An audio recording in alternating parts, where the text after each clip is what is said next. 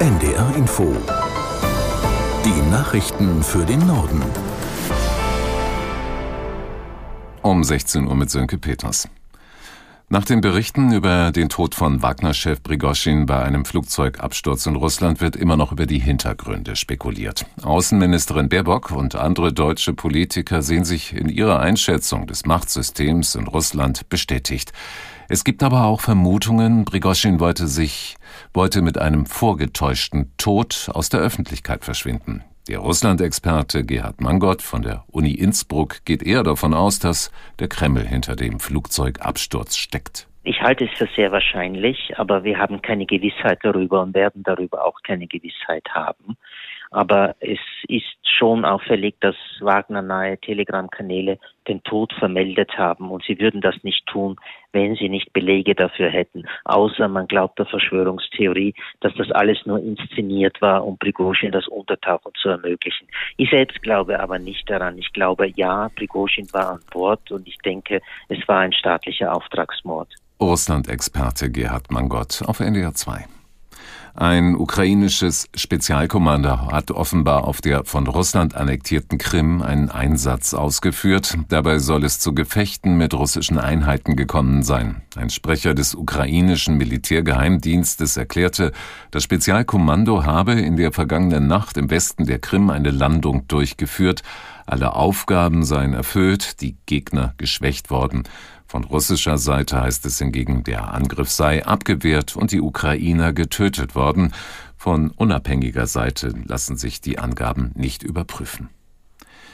In dem Fall von sieben Mitarbeitern der Fluggesellschaft TUI Fly, die in einer privaten WhatsApp-Gruppe ihren Chef auf das Übelste beleidigt haben, ist ein Urteil gefallen. Ihre Klage gegen die Kündigung durch den Arbeitgeber wurde abgewiesen.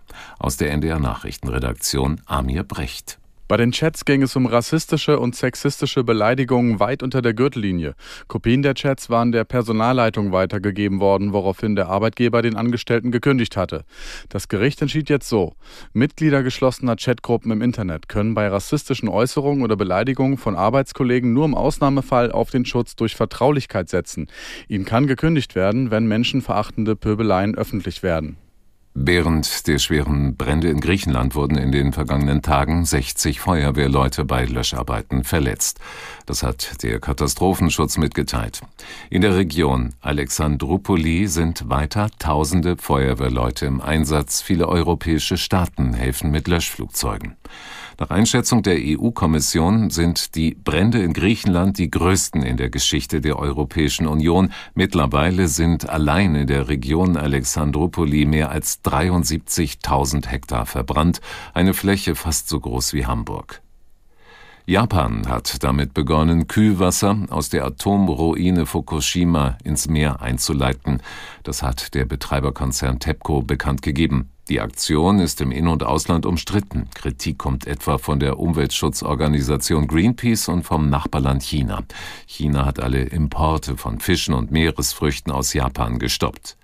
Johannes Tran aus der NDR Nachrichtenredaktion erklärt, was das Vorhaben für die Umwelt bedeutet. Der Betreiber des Kraftwerks sagt, wir müssen uns keine Sorgen machen, denn er hat das Kühlwasser nach eigenen Angaben sehr stark verdünnt und über 60 radioaktive Atomsorten rausgefiltert. Und deshalb sagt er, ist da fast keine Strahlung mehr drin. Klar ist aber auch, ein radioaktiver Bestandteil, das sogenannte Tritium, ist nach wie vor im Wasser, denn dieses Tritium bekommt das Filtersystem da nicht raus.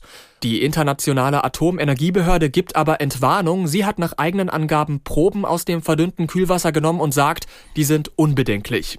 Der Fu Fußballweltverband FIFA ermittelt gegen den spanischen Verbandspräsidenten Rubiales. Rubiales hatte bei der Siegerehrung nach dem WM-Finale am Sonntag die Spielerin Hermoso ungefragt auf den Mund geküsst. Der Verband hat deshalb jetzt nach eigenen Angaben ein Disziplinarverfahren eingeleitet. Rubiales hatte am Montag eingeräumt, einen Fehler gemacht zu haben. Er habe die Spielerin spontan und ohne jede böse Absicht auf den Mund geküsst. Sobald die Meldungen.